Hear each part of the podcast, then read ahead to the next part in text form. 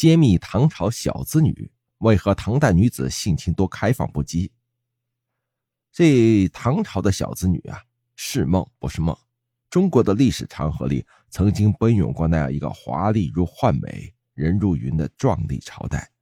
唐朝是所有国人心中的朱砂痣。除了贞观之治、开元盛世，令人念念不忘的，应该就是那些倾国倾城的女人们。这里不谈武则天如何倾国，杨玉环如何羞花。其实城市里不惜血本爱打扮的小资女人们，最能代表一个时代的姿容与时尚。唐永泰公主墓的壁画上就有一幅梳高髻、露胸、肩披红帛、黄色窄袖短衫、绿色曳地长裙、腰系红色腰带的美少女壁画。这样的装扮，分明是 T 台秀上翩翩走来的当代模特嘛。但那种雍容典雅、飘逸脱俗之美，只能属于岁月深处隆重无比的唐朝女子。那种坐使衣带迎仙草，行及群居扫落梅的自然背景，同样是现代植被稀少、环境日益恶劣的现代都市再也回不去的风景。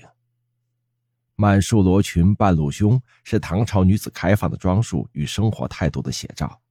据说某个唐墓出土的陶俑女像，竟然穿着跟现代别无二致的吊带裙，粉胸半掩凝暗雪的着装时尚，源于唐朝当时政府活跃宽博的心态。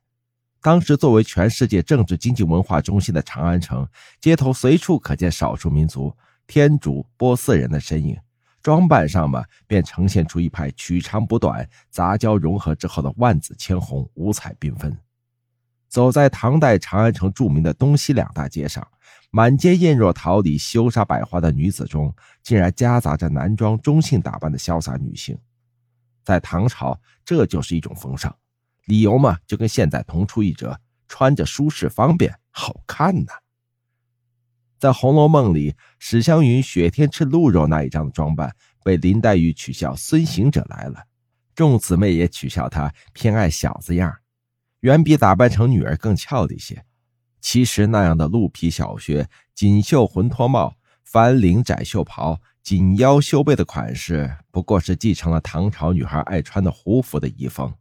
也许因为唐朝曾有过著名的女元首统管天下的缘故，唐朝女人活得相当女权，大碗喝酒、大口吃肉、穿男装骑马打猎，甚至于敏感的男女关系，婚前同居、离婚再嫁。都没有人会因此说三道四，